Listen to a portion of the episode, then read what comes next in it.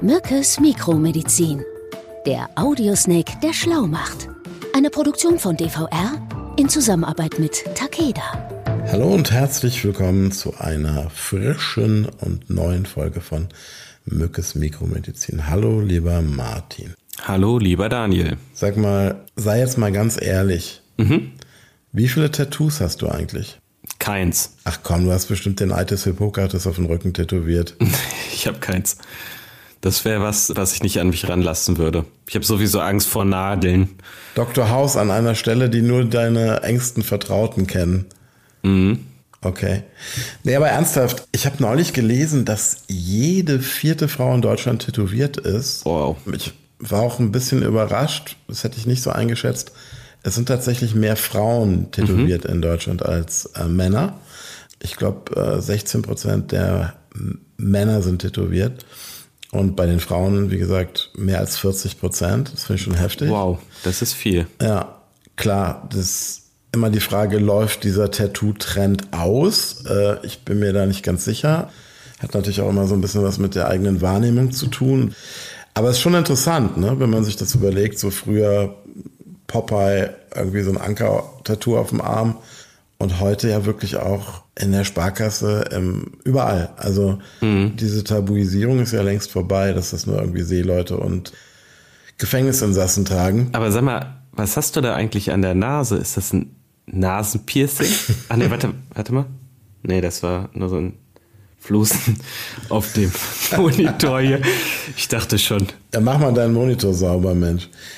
Ja, Tattoos sind ja mittlerweile, wie gesagt, eigentlich schon echt harmlos. Ne? Wir wollen heute das Feld etwas erweitern. Tattoos gehören auch dazu. Wir sprechen über das Thema Body Modification. Ach cool, ja, das ist ein gutes Thema. Ne? Und ich weiß ja, dass du dich auch schon lange mit dem Gedanken trägst, äh, zusätzlich zu deinen Tätowierungen auch nochmal vielleicht ein elegantes Piercing irgendwie einzuarbeiten in das Gesamtbild. Ja, klar. Insofern lernst du vielleicht heute auch noch ein bisschen was dazu. Ich habe persönlich nie wirklich verstanden, warum man sich so ein Stück äh, Metall durch die Nase schießen lässt oder auch, es gibt ja wesentlich unangenehmere ähm, Körperregionen, in denen das stattfindet.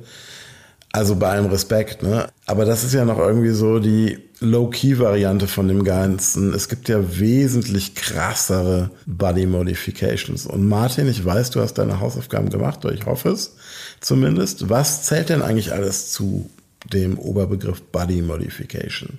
Hm, Daniel, das ist, glaube ich, eine ganz gute Frage. Endlich mal. Und die Medizinerinnen sicherlich anders definieren würden als die äh, Body Modification Fans. Also genauer genommen geht es ja um Körpermodifikation. Und dazu zählt bereits die Veränderung des Körpers durch Bodybuilding. Ich weiß nicht, ob dir das so bewusst ist. ja, dazu kann ich natürlich eine Menge sagen, aber vielleicht erzähl du erstmal weiter. Ja, aber ganz generell kann man sagen, dass Body Modification extremer verstanden werden kann. Also da sind die Tattoos und äh, die klassischen Piercings. Das ist ja heute eigentlich schon Pillepalle, ne? So, Ja. ja. Ja, genau. Aber die meisten Veränderungen am Körper sind oft nicht mehr rückgängig zu machen oder nur äh, unter Schmerzen. Also wenn du dir vorstellst, du hast ein, ein großflächiges Tattoo, das ist halt dann da, ne? Und du kannst es dir zwar weglasern lassen, aber es ist halt auch wirklich schmerzhaft. Oder aber auch Piercings, die dann ein, einwachsen oder solche Sachen, ne? Also, ja. Ist ja auch immer schön, diese ähm, Variante, dass man dann aus dem Namen der Ex-Freundin irgendwie äh, einen Schmetterling macht. Tattoos bleiben einfach, ne? Also viele dieser körperlichen Veränderungen, die ja mittlerweile auch so hier in der Mitte der Gesellschaft angekommen sind, die entspringen ja äh, jahrhundertealten Traditionen. Also, wobei man ja auch dann sagen muss, das ist ja dann häufig auch, sind ja ganz andere kulturelle Umstände, aus denen die entsprungen sind. Also zum Beispiel bei indigenen Völkern war es üblich, dass man sich durch zum Beispiel Ziernarben verdient hat, äh, durch bestimmte Initiationsriten, Männlichkeitsrituale und dann sozusagen wie früher das Sternchen im Hausaufgabenheft dafür eine Ziernarbe bekommen hat, wenn man das gut überstanden hat. Ne? Ja, aber auch dann der Bereich ähm, aus ästhetischer Motivation oder äh, aus sexueller Stimulanz heraus. Ne? Das äh, gibt ja die unterschiedlichsten Positionen in dieser Richtung. Ne? Ja, wobei ja auch, wir haben es gerade schon mal kurz angesprochen, Schmerz, also der Faktor Schmerz hat ja mhm. in Bezug auf äh, Body Modification auch eine Bedeutung, ist auch ja, ein wichtiger ja, Faktor. Ja, ne? Nehmen wir doch mal so ein paar Beispiele. Also Piercings. Bauchnabel, Nase, Zunge. Ja. Ne? Also es gibt's überall. Aber es ist schon so ein bisschen oldschool, ne? Da war der Peak so vor 20 Jahren. Das wird heute, glaube ich, in diesen Körperteilen seltener gemacht. Mhm. Heute konzentriert man sich da wohl eher auf die Intim-Piercings, die ja auch einfach ähm, verheißen, einen Lustgewinn. Äh, ja, so ein ja. ästhetischer Reiz, ne? Oder ästhetischer Reiz, aber auch tatsächlich auch, glaube ich, ein mechanischer Reiz teilweise. Ne? Also da reden wir dann ja wirklich von Schamlippen zum Beispiel. Klitoris, Eichelkranz dann auch, ne? Oder auch in der Harnröhre, das sogenannte Prinz Albert Piercing. Was ich immer schon total krass fand, die Geschichten darüber. Das ist, glaube ich, eins, das sieht man von außen, aber es geht durch die Harnröhre, ne? Mhm. Dann gibt es, das habe ich neulich nochmal gesehen bei Instagram, äh, die sogenannten Skarifizierungen. Mhm. Ja, also, das sind so Ziernarben durch Cutting oder Motive durch Branding. Ne? Also das ist schon ganz schön krass. Aha. Also da, weißt du, wie das funktioniert? Hm, nicht wirklich. Also ich kann es mir vorstellen. Ich gehe mal mhm. davon aus, dass da einfach mit einem Skalpell wahrscheinlich gearbeitet wird, oder? Naja, dazu wird entweder ein heißes Eisen. Ja, das ist Branding, ne? Ja, das ist das Branding, mhm. ja, auf die Haut gedrückt oder äh, bei der Kaltbrandversion ein Eisen bei minus 80 Grad. Ne? Mhm. Mit wahrscheinlich einem ähnlichen Effekt. Ne? Du hast ja dann bei so einer hohen Minustemperatur auch Verbrennung, wenn man das so mhm. nennen kann. Also sind die eigentlich Erfrierungen, das fühlt sich an wie eine Verbrennung. Das ist dann dieser Flüssigstickstoff, der auf die Haut gepresst wird. Ne? Das ganz, ganz schlimm. Ja, also es tut mir schon weh, wenn wir darüber sprechen. Bei dem Menschen, bei dem ich das gesehen habe, der hat sich tatsächlich, das war dieses Cutting, eine Narbe praktisch produzieren lassen, dadurch, dass mit einem Skalpell ihm die Haut richtig tief angeschnitten wurde, über der Augenbraue beginnend und dann natürlich das Auge wohlweislich auslassend und dann unter dem Auge weitergemacht, dass man danach so ein bisschen aussah wie ein James Bond Bösewicht. Was gibt's denn noch? Ich weiß, und das finde ich auch im Ergebnis ziemlich spektakulär. Die sogenannten, ich glaube, die heißen Transdermals, also von mhm. dermal. Also Ach so, das sind diese kleinen Implantate unter der Haut, ne? Mhm, genau, also ich habe das sowohl mal gesehen im Zusammenhang mit so kleinen Teufelshörnern, die jemand hatte. Mit so einem Mini-Gewinde, ne? Werden die rein gedreht.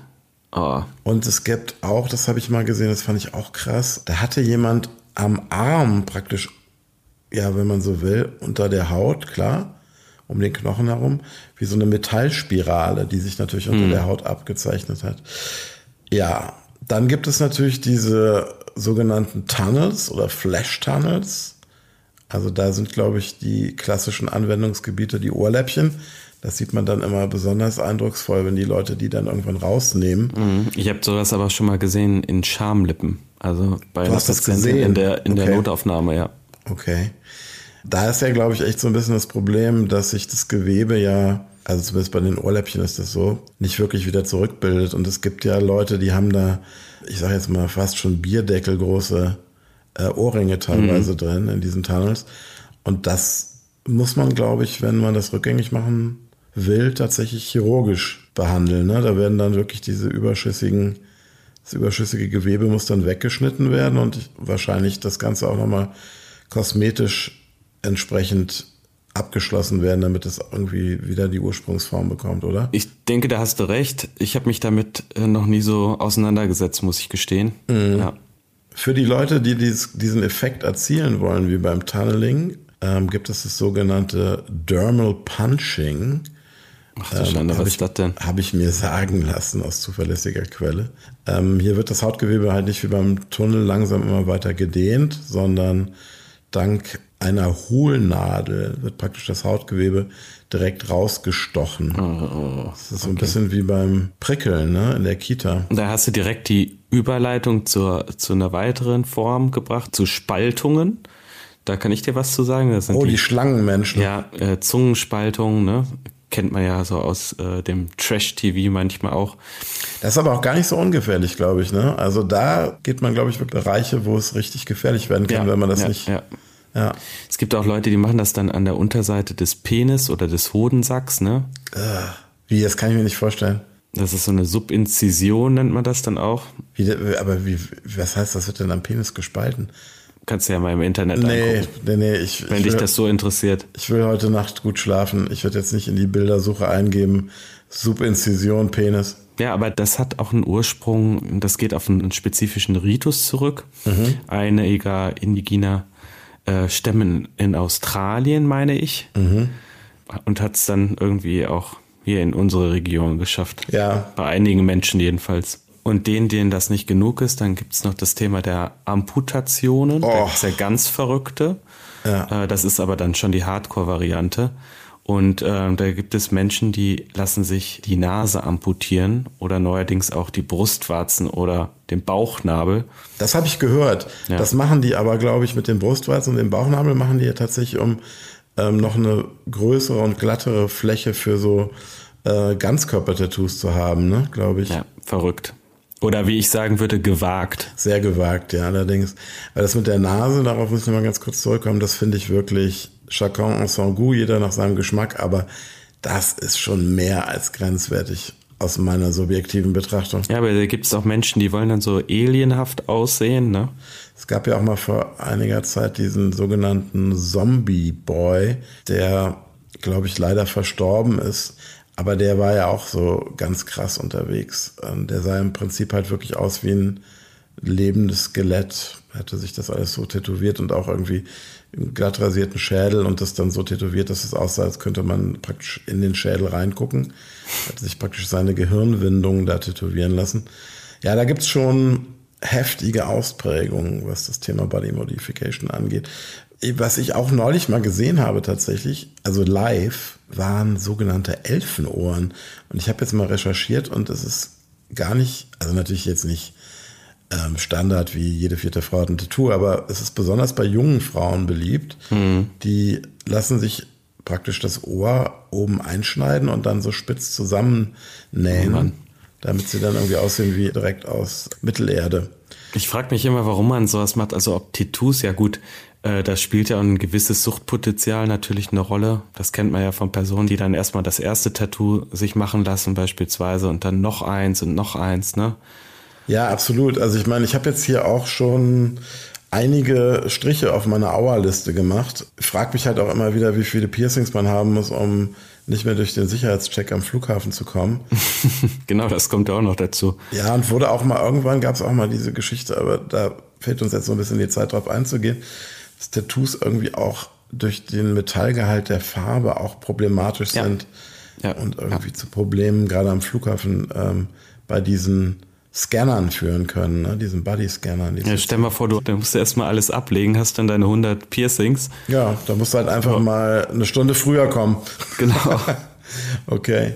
Aber Spaß beiseite, wir lachen jetzt drüber. Es klingt alles sehr schmerzhaft, aber Mhm. wann wird es denn abseits des gewollten Schmerzes zu einem Ja. echten Problem? Ja. Wann kann es gefährlich werden? Also Top 1 unter den Risiken sind erstmal Entzündungen, muss man sagen. Ne?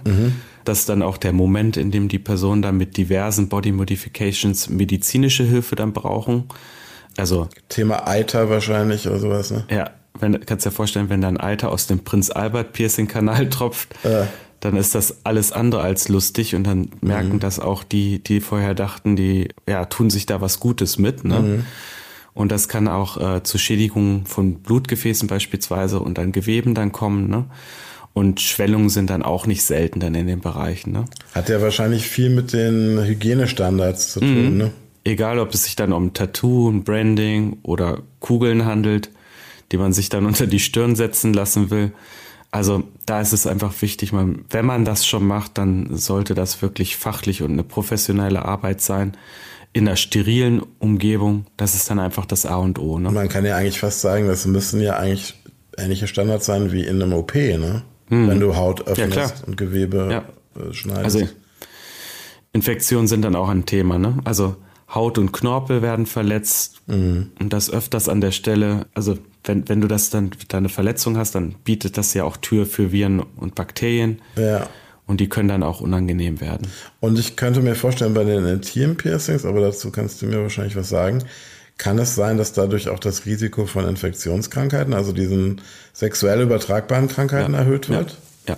Also jetzt mal ganz blöd, also wenn du jetzt zum Beispiel ein Piercing an deinem Penis hast, kann es ja auch einfach schon dadurch problematisch sein, dass du Kondome gar nicht mehr richtig anwenden kannst, weil die irgendwie beschädigt werden können, ne? Oder gar nicht drum passen um das ganze Ja. Gebamsel.